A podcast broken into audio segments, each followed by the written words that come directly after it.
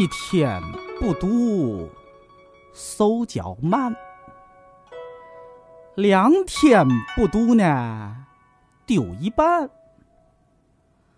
三天不读，门外汉；四天不读，嗨，挺糖蒜呐。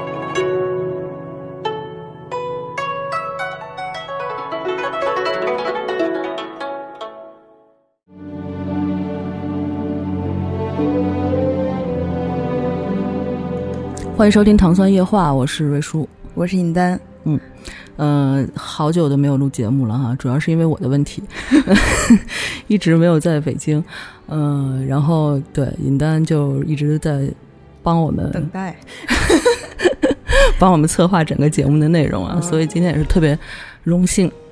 请到了一位资深的电影人，电影人啊、电影评论家，嗯，嗯。阿郎老师，嗯。嗯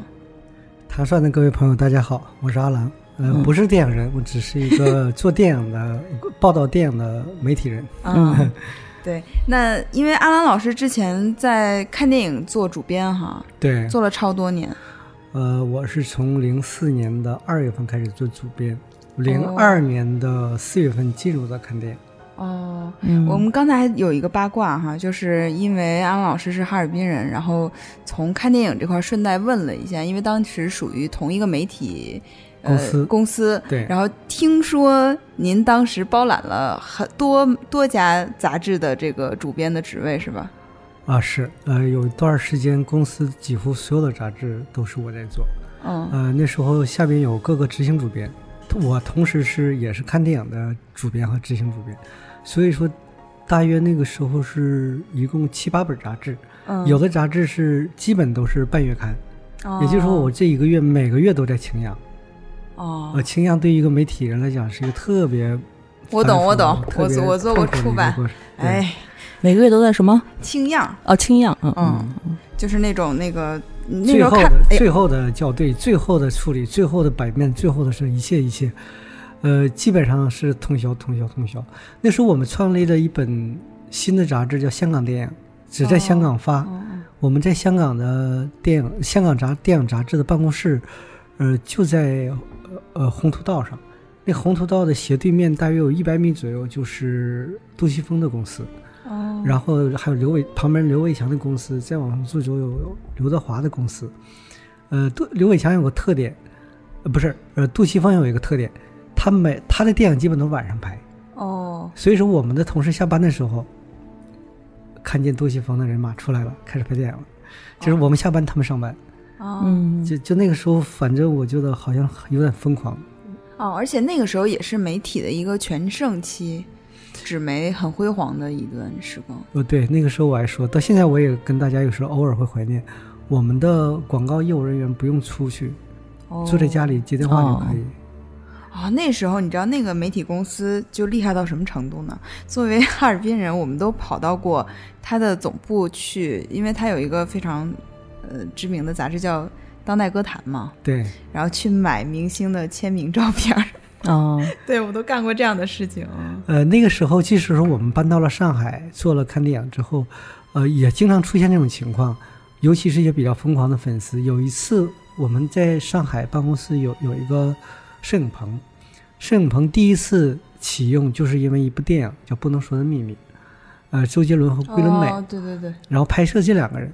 我记得我很清楚，我开车到地下车库，无数的人扑到我的车这儿，我几乎要撞到他们，吓吓得我赶紧停车。他们看往我车里看了一看，哦发现是我，不是周杰伦，就非常失望的走了。我一边开门下车，一边说对不起，对不起，让你们失望了。啊、而且那个时候其实没有网络去发酵这个流量哈，然后所有的这个明星的流量都是靠媒体，就是纸媒做出来的，所以纸媒是一个很重要的讯息的来源。呃，对，那个时候其实也有一些社交类的，比如说像一些网上的论坛，嗯嗯，但那个时候的论坛的人和追星的那么狂热的追星的人。还不太一样，嗯，对，不是重合的，嗯所以说他们各自有各自的狂欢的地儿，呃，所以说没有什么交集。现在基本上有一个交交集的，而很大的交集了。嗯，我其实就感兴趣哈。作为媒体人，你有没有过就是那种遇到过特别不配合的采访对象？遇到过，嗯呃，但是后来的时候，我会了解一下，呃，在这行业时间长了，大家都互相有一定的了解。有的时候，或者是因为他的状态不大好，身体不舒服啊，或者是整个他们自己的拍摄过程中当中出现了一些问题，也有大部分来讲，这个人本身就说不出来那那么多东西。哦我觉得这个问题不是他的问题，嗯嗯是我们媒体的问题。那么对针对不同的人，应该有不同的设计。嗯所以说一味的我，因为我们看电影一直是主张，呃，就电影说电影，全问的是电影的一些很很很电影的东西。呃，可能对于有的对于一些演员来讲，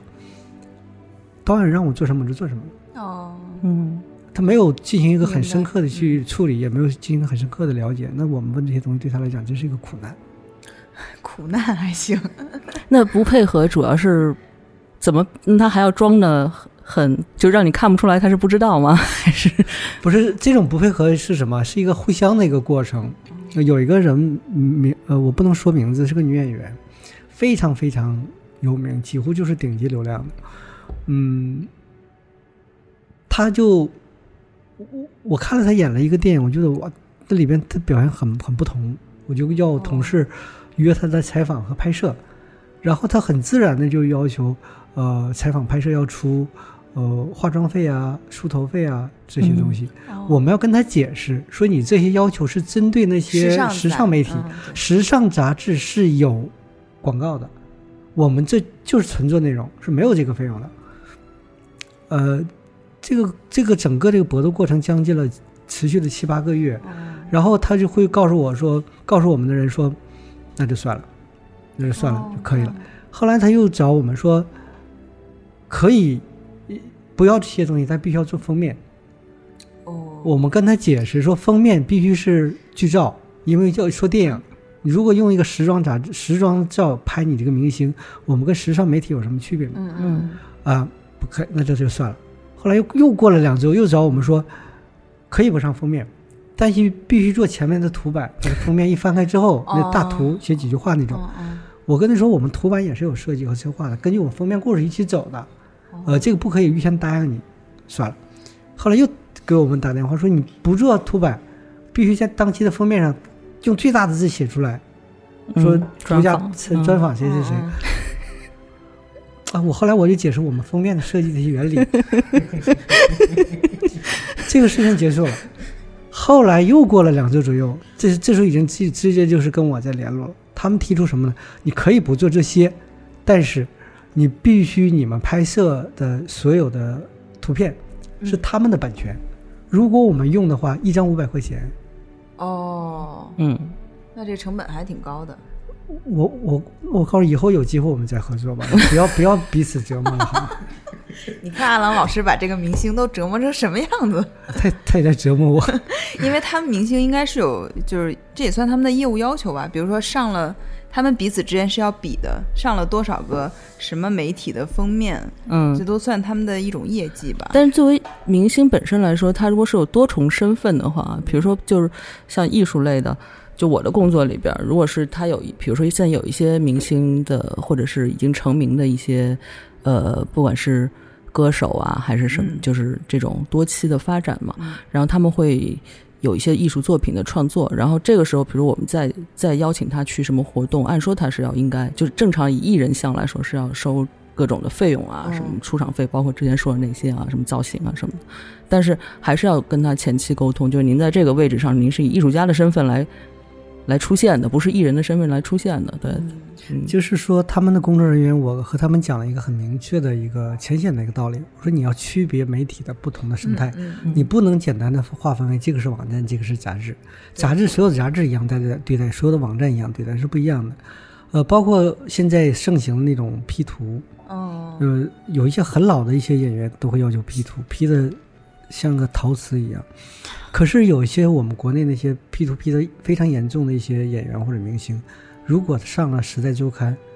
哦，露馅了，不 P 嗯。都不 P 图，哦。因为这是他们的规则，你必须按照我的规则来。所以我会和我们同事说，我说还是我们做的不够好。如果我们做到时代周刊那样，他不会，他就不会提到提这些要求。这。就看是谁的话语权更强的这个问题。对，嗯。嗯。其实刚才那个故事里面，我觉得明星是在转变，他是在适应这个规则，但是他并没有完全转变过来，就是他是还是，比如说他慢渐渐明白说，哦，看电影和我之前上的，比如说那个呃那个时尚什么的是不一样的，但是他还没有完全转过呃，来、你你可以看得出来，他的目标没变，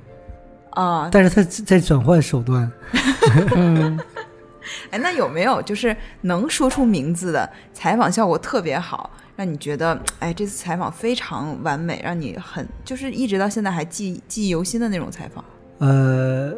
我相信很多做电影的媒体都会提到两个名字，一个是陈凯歌，哦一个是贾樟柯。哦，呃，你会发现他们的语言能力、思维逻辑、遣词造句，你扒下带扒下采访带之后，几乎不用编辑哦就可以了。呃，在演员当中，女演员当中姚晨，哦呃，男演员当中是刘德华。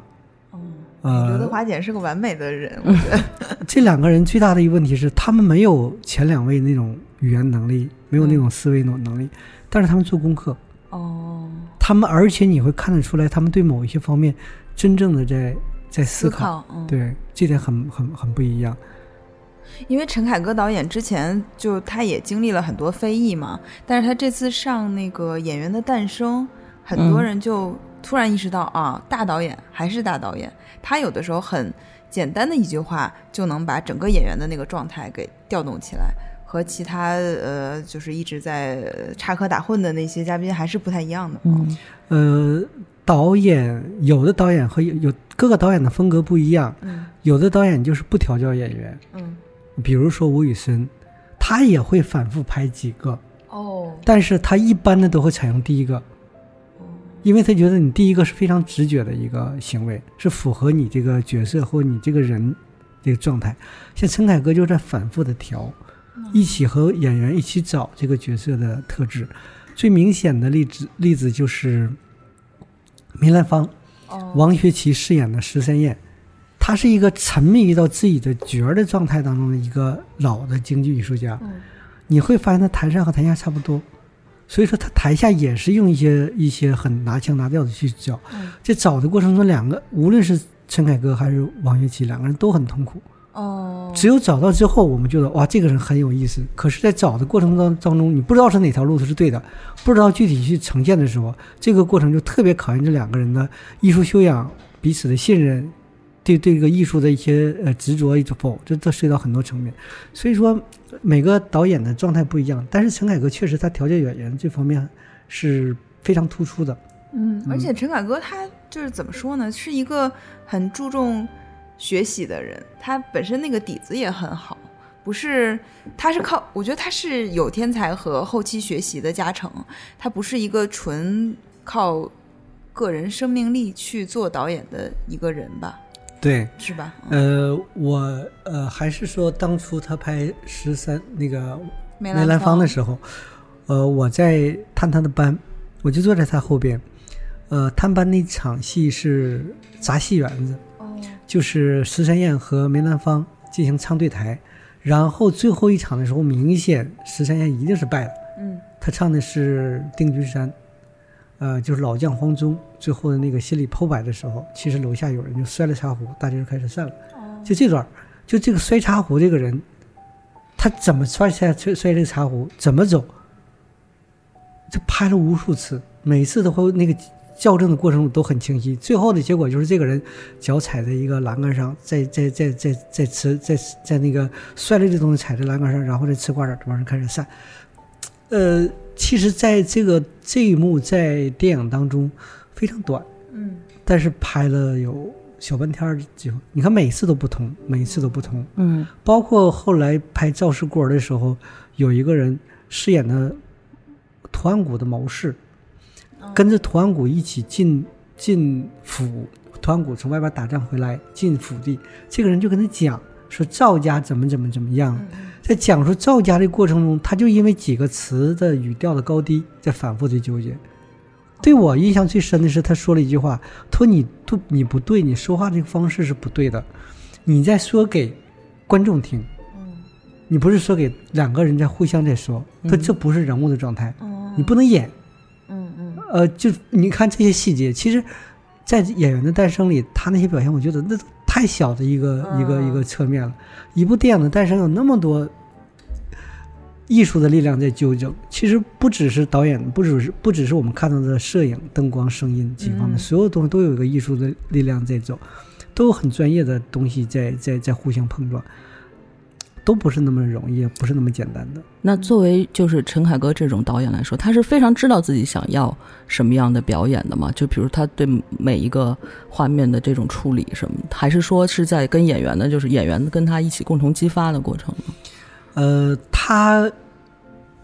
大致是很清晰的，我要什么样一个东西，嗯，但是他根据演员的特质在调，因为你们知，因为我们所有人都会知道，演员电影是通过演员这个介质是表现出情感的，而演员他不是一个，呃，他是有自己的生命体，他有自己的理解。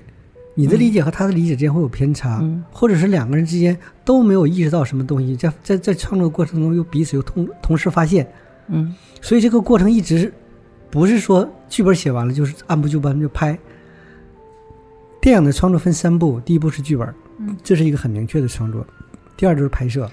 拍摄和剧本可能是完可能不一样，可能不一样；第三步就是剪辑，这是这三三个大步。因为我们也经常会说，电影是剪出来的。嗯呃，有很多时候他们会说，演员演员会说，看完成片才知道是这样，因为拍摄的时候是不是这样的？哦，啊、因为剪的完全是思路是另外几几个思路了。嗯哎，那国外的电影人有没有就让您印象特别深刻的，就是大家耳熟能详的那些什么斯皮尔伯格呀、彼得·杰克逊啊、什么嗯卡梅隆啊等等，呃，昆汀，让我印象比较，那我就先说昆汀吧。因为昆汀前段时间就是那个有几个视频在网上发酵，嗯就是就是不知道是一个什么中国电影人教了他什么牛逼。什么？啊他还跟人解释什么是牛逼，是说是牛的什么很大什么的，然后大家都猜这是不是姜文给他讲的，等等等等。呃，不可否认，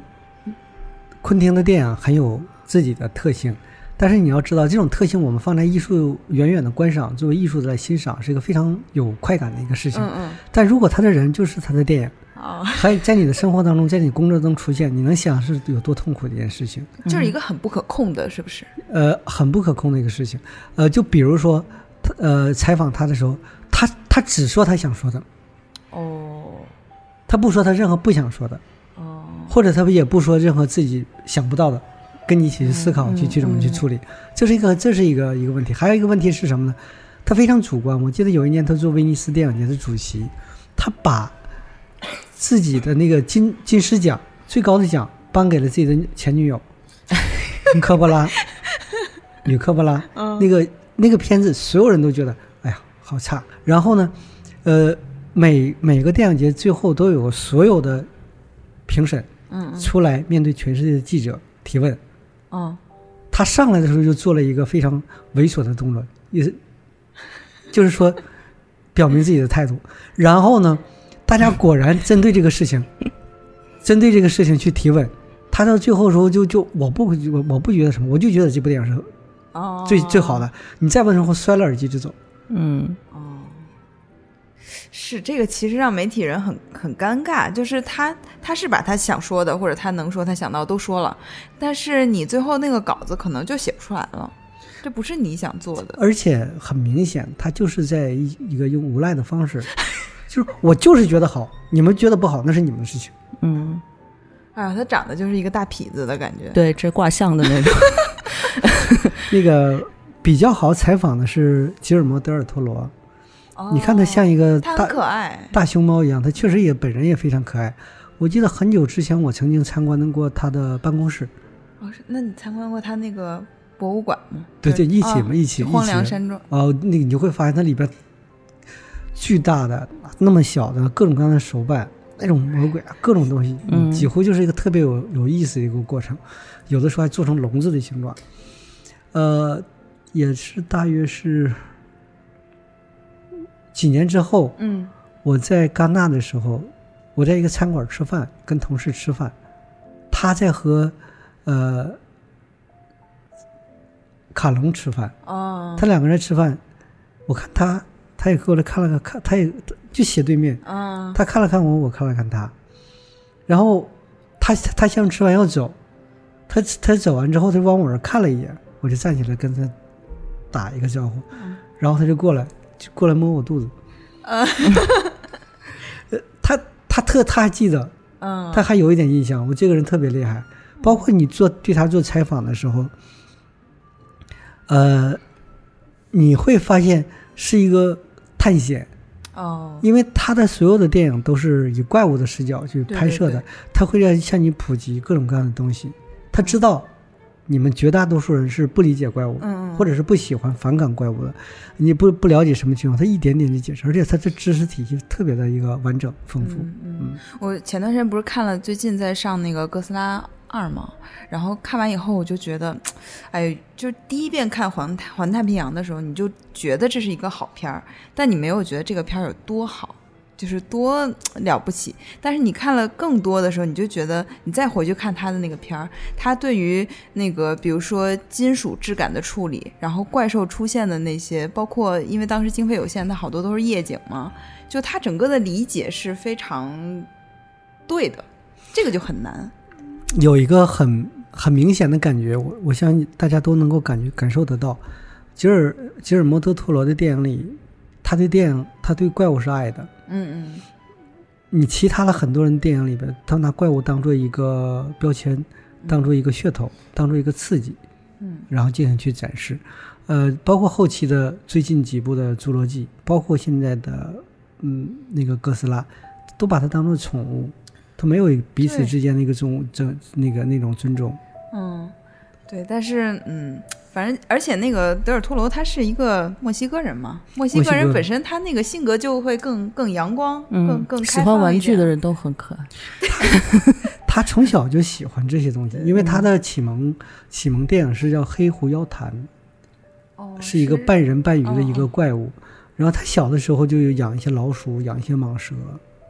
从小就喜欢这些东西。而他家那个博物馆之前那个好莱坞不是有一个，就不是好莱坞，就是哎是好莱坞啊，大火。就在嗯加州大火的时候，嗯好多明星的豪宅不都被烧了吗？当时就说非常担心他这个博物馆也被烧毁，但是后来说还行哈，嗯对嗯，没怎么，还可以啊、嗯。那我们刚才也谈了这么多，有点明星八卦的感觉啊。那个，因为我们刚才谈到呃。之前所说的这些采访都处于这个纸媒的黄金时代吗？嗯，当时你有没有感觉到自己在，比如说采访的时候就很有地位，或者说这个媒体非常有自己存在的那个价值那种感觉？呃，是这样。呃，媒体的存在价值有感受到，比如说在国内做任何采访的时候，呃，他的工作人员也好，还有他个人也好，都会说，呃，非常喜欢你们的杂志。以前呢，我一直哦。把它当做一个客套话，恭维，嗯。呃，后来我会发现他们真的是知道，而且有的时候去某一个具体的某一个栏目，呃，某一个专题，他们也有自己的意见在说，甚至有的导演因为我们说了他东西不好，呃，然后就拒哦。绝个怎么怎么样，我觉得起码他看，对吧？哦。呃，另外就是这种尊重是有，但是那种地位我倒没有没有知道，因为我即便是，呃，包括我在内，包括我们所有的所有的同事在内，呃，包括参加香港电影节、参参加金马奖、参加戛纳电影节，我和所有人都一样，跟那记者一样，背着包在烈日下跑来跑去，哦去各种各样的采访。我觉得这就是媒体人，他没有一个其他的一个一个概念，只不过是比如说好在一点就是戛纳，他给我们的证不同，哦呃，他他会他会给我们进入到一个什么粉色的证啊，或者粉色加点的证，可以优先。就这个它的好处就是你看看电影的时候排最短那个，那个对哦，VIP 通道，就是因为有不同颜色的证件有不同的通道，嗯，蓝色是最多的，哦粉色。粉色呃黄色是最差的，呃蓝色，然后粉色粉色粉色加点是怎么样？还有一种证是白证，还有一种是白证吧，它属于日报或者电视，因为是当天马上就要哦，播的，所以它是最时效性最强的对，它是最紧急的。哦。当然还有一种其实更加呃尊贵，一般的说很少向全世界开放，也就那么几家媒体，是提前让你全看到了哦，戛纳电影节所有的参赛片，就是点映场的那种是吧？对，哦提前让你看到了所有的参赛片之后呢，然后你出的各种各样的文章会比别人快呀，比别人怎么样？哦，其实给媒体所谓的尊重或者是地位的象征，它就是你更快，给你更快的这个信息的到达，那你就是最尊贵的体现。呃，他给这些媒体的尊贵的原因，第一点就是你这个人和你这个媒体连续多少年参加了这样的一个活动。除了这个以外，还和你你的你的文章的质量，你在那个国际的媒体的地位啊，这些东西都是有关联的。对，我刚才听到一个，就是说写到电影人不好的地方，所以你们的杂志是可以写就是真实的影评，是吗？对，嗯因为我们呃杂志的投没有那么多投资方，不受那么多限制，而且那时候即使是纸媒的黄金期衰落的时候，我们需要对外融资的时候，我们也拒绝了三家非常大非常大的电影公司的投资，哦，因为如果接受了他们的投资，就意味着我们可能会变成他们的呃，喉舌，喉舌。那么我怎么对待他出品的电影？嗯，我怎么对待和他一起呃要上市要上映的那些竞争对手的嗯电影？那就失去了我们做杂志、做媒体的意义。对，其实现在影评这个事情啊，就是嗯很多都是，你不能说他是红包影评人，但他至少是可能是从片方邀请去看了电影，然后邀请你写一篇。那中国人嘛，大部分还都是不会驳你的面子，人情社会吗？对，就是就是会写个好话。所以你看豆瓣上影评大概几类嘛，就一类是呃自个人的感想，看了这个电影，我想起我小时候的一件事儿，这是一类；第二类是 观后感。对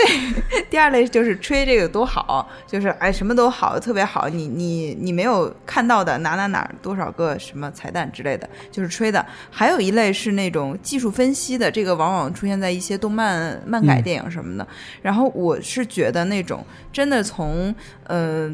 首先，这个内容它有没有完全的传达，然后它技术是什么，就是很很客观的影评，就是很少。呃，有有几方面的原因。嗯，第一方面，我觉得和呃收入是有关系的。哦，国外的媒体人收入非常高，嗯嗯，他可能为一篇稿子、为这一个报道做很长很长时间的准备，嗯他不用担心自己的生存问题。哦，国内，呃，我们知道这稿费的标准，一千字、一百、二百、三百就已经不错了。哦对对对，就是呃你只能靠量去去做。甚至还是这么低吗？反正 到五百就已经是还挺高的了。嗯嗯呃，还有一个原因就是我们的电影成长的时间还是比较短，嗯和它相互衍生的一些配套的都没有建立起来，嗯包括我们这边的评论系统。呃，你现在会发现我们的影评大约是做两个事儿，一个是分析这个人物，嗯嗯第二分析这个剧情。嗯其实人物和剧情这个分析的角度是文学的评判方式，不是电影的评判方式。嗯电影是一个综合的，是生化的一个艺术，它应该各个方面都在都在走。对对我们很少有人真正的分析它的声音、它的画面，哦或者是这个电影，比如说娄烨那个《风中有朵雨做的云》，嗯他为什么采用那样一个镜头语言？他和他人物和他故事之间到底是一个什么关系？很少有人去分析这个，这只能说明我们的相关的知识储备还有待提高。对，是因为这样，就是电影它的门槛看看似非常低，就所有人都能去看电影，对。好像所有人都能写影评，但其实你真要写成一个，就像阿郎老师刚才说的那样很专业的影评，它是需要有很很深的这个技术的储备，就是知识储备的，但这个又又是大部分人都没有的，就没有办法。嗯。嗯，对，比如说像像糖蒜的一些一些跟音乐有关的呃主播吧嗯啊，他们如果他们看电影的话，他们会首先注意到，这我观察的很多次了啊，他们会首先注意到这个电影的声音的处理啊，哦对嗯，这也是职业带来的一个对对对便利。嗯，对，而且我觉得就是这个批评，就这个行业在我们国家一直都不是很很专业。因为你看《Friends》里面，比如说周易演了一个戏，第二天就是凌晨，他们都去抢那个报纸，看他怎么评价他这个演技嘛。因为当时都在骂他什么，然后他的朋友也不好意思念，他们就是很客观，就是想想怎么说就怎么说。嗯，其实我觉得我们中国的电影人没有那么脆弱。哦，呃，如果你真的指出问题，有理有据，嗯呃，是他们会看会接受，因为每我不相信每个人那么多人不求上进，就都希望你用这种假话去恭维他。问题是你能不能够确实的指指出问题，这是最关键的。那阿郎老师，你是不是过于善良呢？因为最近这几年，好多电影在豆瓣上被打了低分以后，都纷纷起诉豆瓣儿。就 哎，豆瓣为什么有分这么低？就是就是大家打的呀。我觉得 IMDB 已经够低了，然后发现豆瓣比它 因为因那个还低为豆。瓣确实有一个什么呢？就是情绪。就比如说这个，就是嗯，就像那个叫什么《逐梦演艺圈》哈，嗯那个大家一开始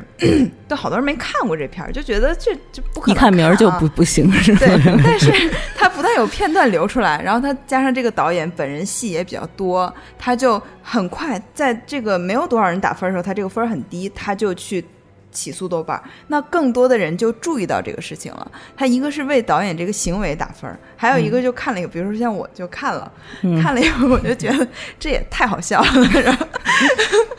对对对，那就自然而然去打一个分儿嘛，就对，就至少这评分是真的啊。是这样，你现在想一想，真正的起诉豆瓣的有几家？嗯一年中国的电影产量现在已经超过八百部，哦，它相对来讲还是很很少的一个一个一个嗯部分。你你要相信，即便是这些艺术创作者，他们也有很脆弱的一面，嗯也有很盲目的一面。我们说，呃，电影评论这块介入的门槛比较低。其实你会发现，现在电影这方面介入的门槛也不高，因为拍摄成本的降低，因为播出渠道的拓宽，对对对，你都可以去用 iPhone 都可以去拍一个电影。嗯呃，刚才那蔡成杰不是刚用 P P 三十，就是华为的 P 三十拍的一个电影吗？悟空。这所以说他们对自己有总会有一些过高的要求，但是我觉得我们有时往往是把目光集中在这些人身上。我接触的很多很多演员，无论是很很有名的，还是说不是那么有名的，他们真的是兢兢业业的在做一些事情，哦他们也在努力的去学这些事情。我觉得看还是主流吧。嗯嗯，而且现在有一个比较好的趋势哈，就是一些所谓的流量明星，他演的电影，并不会因为他的粉丝多、他的流量大，而把这个电影的评分给就是轰上去。嗯这种很多就是即使是那种顶级流量去演的，你看这个分儿也非常惨淡，就是观众也知道我看的是个电影，嗯我不是来看你这个明星秀的。如果我要看你明星，就在微博上看好了，对，嗯等等啊，呃，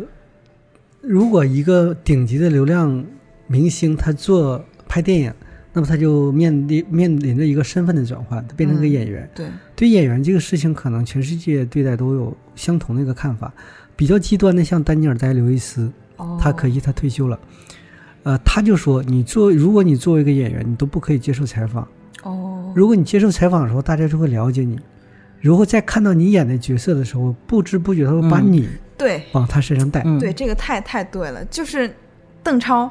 跑了太多步了，所以当你看影的时候，你总觉得他要笑了。对，就这个，我觉得是观众忍不住会把这个带的。就像那个之前，其实宋丹丹是非常优秀的话剧演员嘛，，就因为演了《我爱我对家》，演了小品，小品，然后他在话剧上一出来人就笑，一出来人就笑，这个就没有办法。嗯，嗯，对。其实明星和演员还是两个概念哈。对，嗯。嗯。呃，所以说有一些明星，呃就是我们我倒觉得这不一定是明星的问题，而是那些制片人、一些出品公司的问题。嗯对对，他们想试图呃投机，嗯，进行一个省力，做一个搭建。比如说，我把你这边的流量怎么能转移到我电影这方面来？嗯你会发现转移不过来，嗯，因为有对于他们来讲，有不甚至有不少粉丝，所谓那些狂热的粉丝，他非常了解他自己这个喜欢的人是什么样的人。嗯，所以他们也觉得，粉丝也觉得演的，对，嗯，那些真正的出来力挺的怎么怎么样的人，第一点有可能是说说，而真正的去实际的话，他在整个转化率也非常低。哦，好，那我们刚才其实说到这个媒体的黄金期啊，但是后来看到这个纸媒是不可避免的衰落了，嗯，就因为互联网的崛起，它的消息更快，嗯，大家对于这个碎片化信息的接收。会因为看电影之前一本书多少万字？十万，呃，十几万、十万字以上。就相当于一本小说了嘛。嗯它是一个文字量很大的东西，很难有人就是有耐心的把每每每一个字都看完这样的。那后来阿兰老师面对这样的趋势，你们做了什么怎么样的应对呢？呃，首先我我要说一下，我不觉得现在有新媒体和传统媒体这样的说法，嗯我一直觉得只是载体不同，嗯嗯只是载体不同，它只是有好媒体和坏媒体的一个区别。嗯呃，现在为什么说新媒体更加火热一点呢？是因为一个崭新的一个传播逻辑，一个崭新的一个传播的载体出现之后，一定会吸引更多的目光去。嗯大家对它的判断就有的时候感性大于理性，嗯嗯，觉得全是优点。比如新媒体，一段时间以来，呃，我也必须得承认，我的几乎，呃，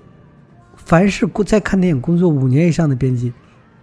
都被挖走，到各个公众号做主编去了。哦，呃，但是你会发现，到今天为止，大家也慢慢认识到了新媒体有什么样的弊端，并不是新媒体不好，嗯而是大家对它有个正确的认知了。就像当年朋友圈这个事情一出现，公众号一出现之后，微博就要死了。后来微博又有一个起死回生的一个过程，因为大家知道了它彼此之间的有各自的差异，对差异，它的优点在哪儿，它的缺点在哪儿。到现在只不过是对于传统媒体来讲，尤其是纸媒来讲，它需要一个更加漫长的一个过程，大家要回要要要要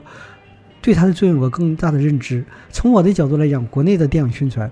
它就基本就是就是新媒体和传统媒体两个概念。嗯嗯，有的时候明确告诉我们就找新媒体，传统媒体我们不在乎。哦，可是国外的媒体到现在为止，国外的电影公司他会很认真的对待传统媒体的每一个事情，因为他知道你传统媒体要传达的一些东西，对对，所面对的人群是新媒体覆盖不到的，嗯的作用也是新媒体起起起不到的。那么当然，我还有一个问题，这这是这是需要一个过程，就好像是一个非常满的一个各就各位的一个房间里，突然进来一个身躯庞大的人，他会造成一段时间的混乱。嗯他需要坐下来，大家重新适应一下这个新的人坐下来，大家重新找到自己一个位置。这有点像什么呢？像广播，广播在在这个传媒的历史上几次被宣判为死刑。对，但是那时候宣判死刑那些人不会想到，出租车包括我们这样的网络会成为广播的另外一种形式，嗯对吧？嗯这都是一个时代发展，但是我不知道这中间会有多长距离。嗯嗯那么在这长这段时间之内，我们需要活下来。嗯，同时，我也觉得，当一个新的传播载体出现，我们要拥抱它。嗯，嗯所以，我们也做了很多新媒体。嗯呃，像我这个们背景音乐配的，一下觉得要上升了，这个话题。我们也做了微博、嗯微信、呃 APP，所有的这一切，呃，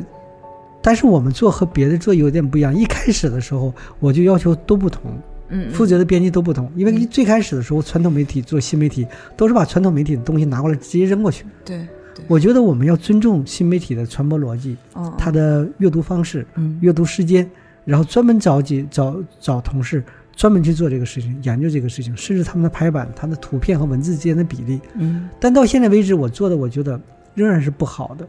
因为有我知道有些东西，呃，尤其是新媒体，它需要很强的刺激性，嗯需要很强的煽动性。对，我知道那个道理，我做不出来。是是是，嗯因为它逻辑是，你你做惯了过去的那那一套逻辑，完全是另一条道，嗯就是标题党嘛，你怎么你怎么去做这个事情？我倒反倒是我一些离开的同事，他们做了非常非常成功的嗯呃新媒体，几乎就是头部那几个大号都是他们在做。呃，我觉得有好的地方是什么呢？第一点，他们学到了在看电影那种超强的资料的整合能力。嗯嗯呃，第二点就知道他们知道了新媒体的秘密。新媒体的秘密在于，呃，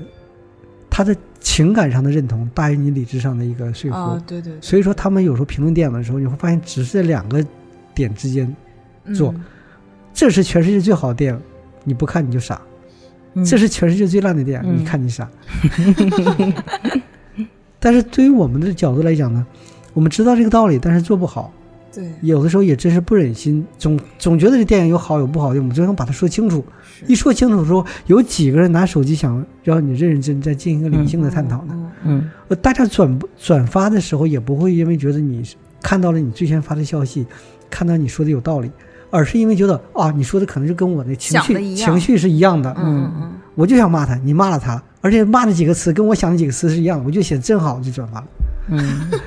对，而且我刚才突然想到，就是我们媒体的这个发展啊，它是以抛弃一部分人群作为代价的。因为像我觉得，我我自己觉得一个比较健康的那个媒体生态，是一个社会所有年龄层的人，他都有自己会选择的那个媒体渠道，他来他来收听收看这样的。但是我我哪天突然意识到这个问题，就是我爸我妈，就我妈突然问我，她说那过去的老电影为什么不再放了？他们多好看呀！然后我说，其实你你你喜欢他们，是因为那个时代是融合了你的感情在里面的。你从技术来看，它并不是一个特别好的电影什么的。他说，但我也喜，我也想看什么之类的哈。嗯那我觉得就是像他们这个人群，这个六十岁以上的人群，甚至可能五十岁以上的人群，他已经被我们的这个媒体抛弃了。就是很多媒体明确主打，就是我们主打的不是这些人群，就是九零后嗯有消费能力的年轻人，他们容易被煽动什么的，就他们对不去做这个更广更深的这个工作。而且媒体，尤其是新媒体，我就说，他一直没有建立一个新媒属于新媒体的秩序和道德。呃，举例来讲，呃，看电影这样一个传统媒体，经济这么危紧张的时候，我们仍然坚持去一些电影节。嗯，这有点像什么呢？呃，当一个地方发生了一个突发事件，传统媒体的记者要到场，要进行采访，要进行实地的看，然后写稿件。新媒体有几个新媒体的人是到现场的，他们是根据网上信息进行整合，哦然后辅以一些刺激性的话哦进行进行去发展。我觉得这从一个角度来讲，嗯，它的新媒体的供应是出问题的，要解决这个问题。还有一个新媒体的一个道德，新媒体总觉得我越来越尖刻，我越来越有个性，就是一个媒体的一个很很很重要的一个标签。其实媒体根据你的受众的不同，你要不断的承担一个主流的责任。这个主流的责任有自净的能力，并不是说你一定是由其他怎么样部门对你进行了惩罚就是主流致敬，不是观众有你的受众会有一个对你有一个感情的变化，对你有一个认可和抛弃这样一个过程。我就觉得有的时候你这个一个公众号，当你有十万粉丝的时候的做法，和你有一千万粉丝的做法应该是不一样的。哦，或有一些一千万的时候，你要承担更多的一个责任的时候，你一定要谨谨言慎行。有些东西你起到了一个一个，就像顶级明星的话，你的你的示范效应，你抽颗烟，你喝个酒，你醉个酒，你可能就变变得不一样了。嗯嗯嗯，这就是这样一个道理。到现在为止，我们还没有去去说。还有一点就是，他们应该找到自己的生存方式。嗯这种生存方式，比如传统媒体，它很明确，这就是广告，这就是内容。嗯现在新媒体没有一个明确的一个盈利模式的时候，只是把内容当广告去往出卖。嗯这对读者是这样，他不在乎你这个是广告，嗯他也不他也不在乎你这边是内容，他怕的是你这个欺骗。我读了一半儿，我发现你是广告，嗯对我经常这样。这种欺骗性他是他是受不了的。嗯但是我我们刚才虽然说了这么多新媒体目前还不是很完善的这个发展状态哈，但是我看阿郎老师也走出了尝试新的形式的一步，就是上线了一个线上的课程。对，嗯在看理想，我做了一个二十一世纪伟大电影的一个音频节目，嗯，这个收听量怎么样？呃，收听量好像应该丫丫他们说，但是我觉得，呃，起码从那个反馈来讲，还挺让我有虚荣感的。啊，是吧？他这个现在哈，就是这种形式和你之前做传统媒体可能有点不一样哈，就是你这个课程一上线。每一期一播出来，马上就有评论反馈，这个是很快的。你之前可能一个大稿出去了，你你可能觉得还挺满意的，但是你看不到你的读者他的就是面对面的这种反馈。呃，其实我在我看来，问那个区别并不是很大，因为原来我做传统媒媒体的时候，我也非常注意收集各个方面的声音，哦同时我要做判断。当你说这个节目，当我说这个文章，或者是这一期非常好的时候，是你独特的你个人的感受，还是你代表了一部分人的感受？嗯嗯嗯呃，还有这些说好说不好的人是出于什么样的原因说好和说不好？嗯一般的有人说传统媒体的时候，他是说不好愿意跟你说，哦，愿意跟你说，给你打电话也好，发对对对对发微下发信也好，他对你某一期的某一篇文章表示愤怒，这样去说。当然也有那些非常狂热的，觉得你每一篇文章特别特别好的时候发过来说，但是那种说坏的比说好的要少。新媒体呢就不一样，新媒体可能说好的时候比较多，哦但是说不好的相对来讲就比较少，除非你这个节目特别不堪，所以说我的时候，我也要去去去区分一个问题，说好的人到底是因为什么原因说好，还是习惯性的就信赖你这个人，习惯的信赖你这个平台，还是说真的是这部电影的某一个点和他的自身的经历和他独特的感受形成了一个共鸣？嗯嗯嗯，对，因为我我是看了这个课程以后，先看的目录嘛，我就说，哎，有我喜欢的电影，我就会天然的就对这个节目有有有一种亲近感，我就是想去想去听，嗯这个因为人人的这些判断都非常主观嘛。然后另外这个节目叫《二十一世纪伟大电影》，那么我想问的就是阿龙老师对二十一世纪伟大电影这个定义是什么？然后在这个题目下你是怎么选取的那些电影？呃，我首先我会考虑到这个电影，呃，叙述的这个电影讲没讲述一个人类永恒的共同的一个困境。哦，呃，这是一个，呃，像这里边好像比较文学经常用这种方式，比如说爱而不得或者志向的不可实现，这这这这些都是永恒的叙述母题。嗯还有一种情况是用没用我们独属于二十一世纪的方式把它表达出来，嗯因为我们知道电影是一个技术型的产品，它紧跟着技术的，呃，有很多情况下，尤其是前几年中国的电影，你会发现在中国银幕上上映的二十一世纪的电影，像是上个世纪八九十年代拍的，嗯。这就是简简就是在浪费我们这个当代的技术和当浪费当代的电影表达。呃，我举个例子，就是《星球大战》，哦。因为特效这边是以《星球大战》这边为为一个很重要一个开端嘛，嗯。在后来的技术不断的在丰富、在完善的情况下，就面临着一个问题，比如尤达大师，他会做的非常精细，跟原来完全不一样。对对对，但是他必须做降维处理嗯，他要让这些观众们喜欢这个电影的观众们，不要觉得是两个人。嗯所以当年西斯的复仇的时候，在在拍摄的时候，他也做了这样类似的降维，因为那时候的整个电影拍摄特效的表达都已经非常非常完善了，跟原来他拍摄的时候一九几几年的时候完全已经不一样了。可是他为了保持这连续性，他进行降维。就是风格的统一嘛。风格的统一嗯。同样的道理，我们到今天的时候，一个长镜头啊，或者是某一个一个一个特效的就爆炸的镜头啊，它和以前已经不一样了。我相我相信我们现在一提就是就能提提了。我们中国的老电影，爆炸的时候，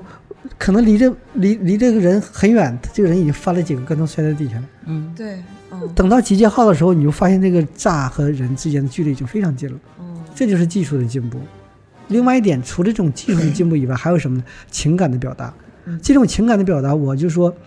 我们二十一世纪，它越来越像越越来越还原于对真实有极度的渴求。嗯对，那么对真实怎么办呢？你会发现，二进入二十一世纪以来，我们的电影人物，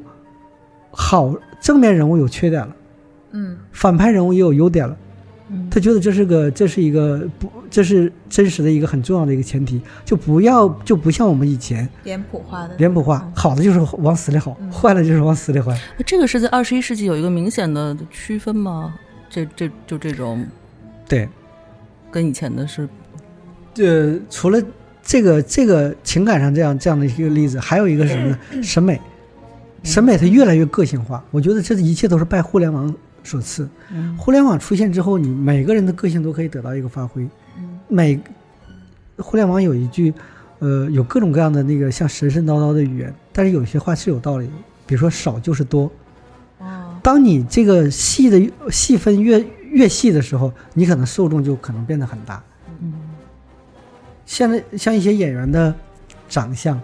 以前的对演员的长相要求都很都很标准，就那种传统的一个长相。对现在的男演员长相越来越奇怪，越来越个性化，但是就有人喜欢，嗯。这也就是戏份带来的结果。其其实我理解刚才瑞叔说的那个，嗯就是说可能就比如说包括人物形象丰满的这个，可能嗯不光是二十一世纪之后再出现的哈。嗯但我觉得有有两个点，因为因为二十一世纪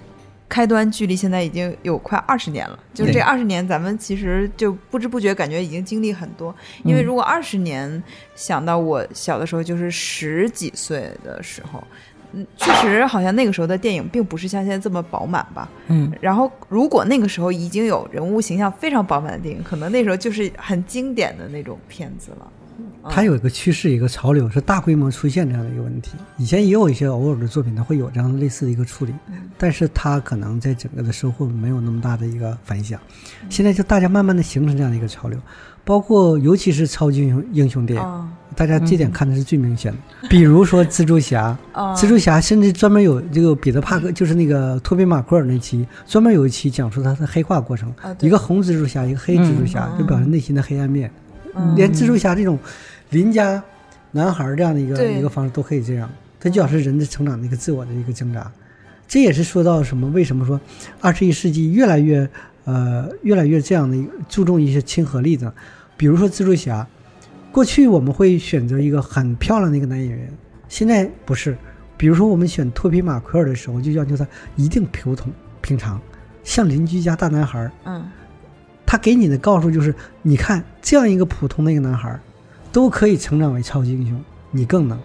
嗯还有《暮光之城》，《暮光之城》的女演员她不是那么漂亮，这是她的影片的一个设定。对她长得有点就是那种嗯有有一点瑕疵，嗯但是她那个瑕疵又又很吸引人。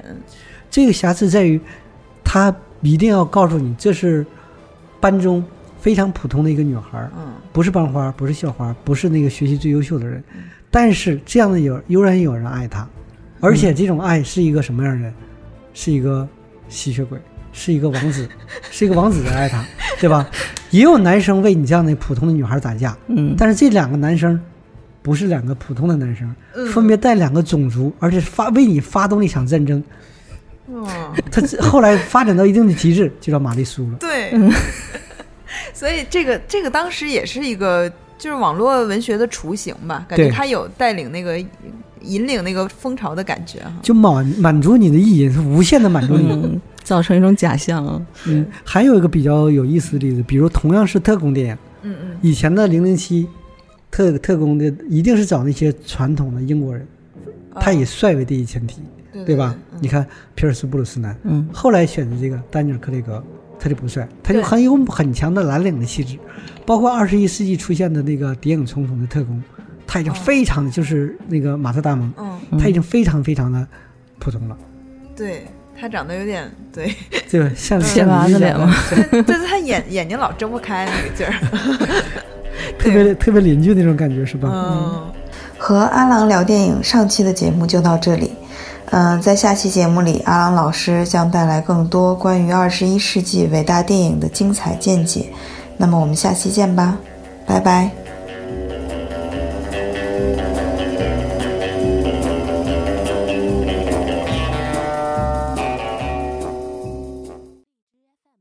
更多节目，下载荔枝 FM 收听。